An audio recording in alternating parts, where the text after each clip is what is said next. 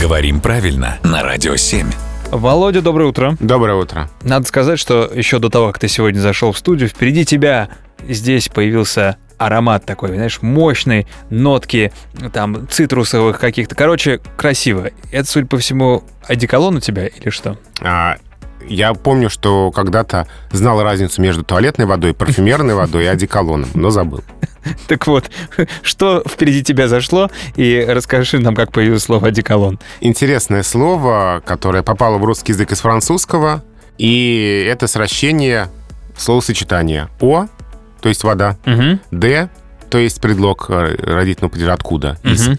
из, и «колон Кёльн», вода из Кёльна, «о», «д», «колон». То есть впереди тебя сегодня в студию вошла вода из Кёльна. Вода из Кёльна, да, Так. буквально кёльнская вода, потому что впервые одеколон э, при- придумали в Кёльне.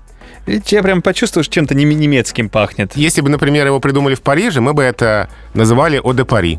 О, да пари. Да, а если бы в Ницце, мы бы называли «О де Низ». А придумали в Кёльне, мы называем «О де Колон». Как быстро у тебя города придумываются в голове. Опасный ты противник по игре в города. Спасибо, Володя.